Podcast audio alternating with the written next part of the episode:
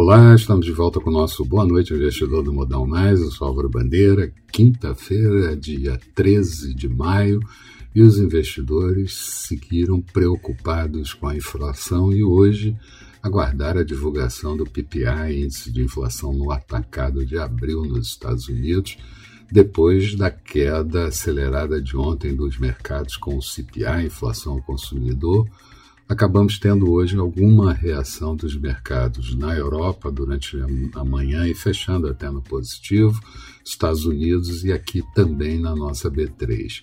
A inflação pelo PPI veio em alta, acima do esperado, de 0,6%, o esperado era 0,3%, e núcleo com alta de 0,7%, esperado 0,4%.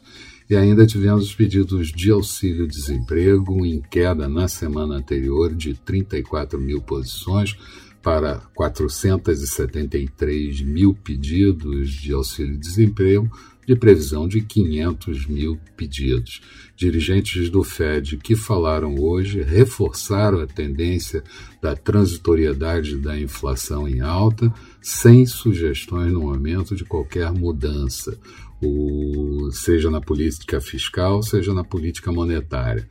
Joe Biden, presidente dos Estados Unidos, disse que o ataque criminoso ao duto de petróleo da costa leste está é, voltando à atividade normal e pode ter ainda algum efeito diante do consumidor e da escassez em algum lugar no curto prazo o Institute of International eh, Finance computou a dívida global total do primeiro trimestre em 289 trilhões de dólares, sendo que 86 trilhões de dólares referente a países emergentes que cresceram no período mais 11 trilhões de dólares, exceto o Brasil e a Argentina, que tiveram quedas no endividamento externo mas no global a dívida cresceu para 60% do PIB mundial, vindo de 52% no PIB mundial.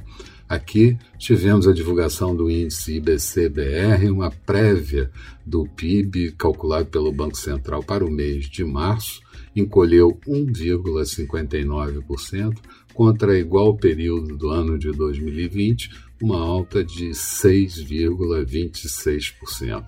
No trimestre, expansão de 2,27%.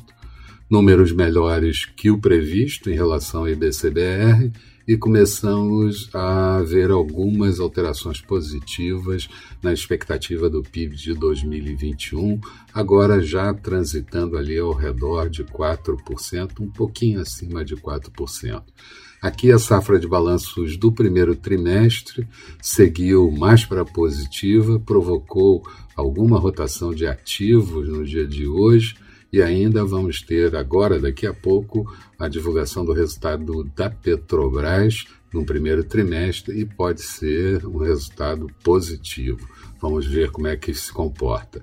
Mais detalhes do que aconteceu ao longo do dia você encontra no texto associado a esse vídeo que nós estamos colocando no blog do Modal Mais. Passa lá, dá uma olhada. Falando do resumo do dia, a Bovespa fechou em alta de 0,83%, índice em 120.705 pontos, ações de exportadora tiveram um dia complicado de queda, Dow Jones com alta de 1,29%, Nasdaq subindo 0,72%, mais petróleo em queda de 3,51%, barril do WTI em Nova York a 63 dólares e 76 centavos, muito em função da normalização no duto da costa leste.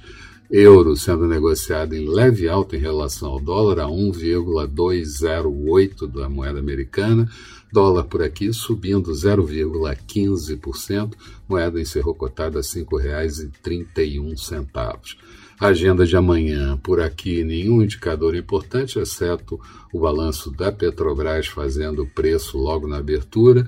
Nos Estados Unidos, sim, vendas no varejo, produção industrial e preço dos importados no mês de abril, além do índice de confiança do consumidor da Universidade de Michigan e discurso de dirigentes do Fed.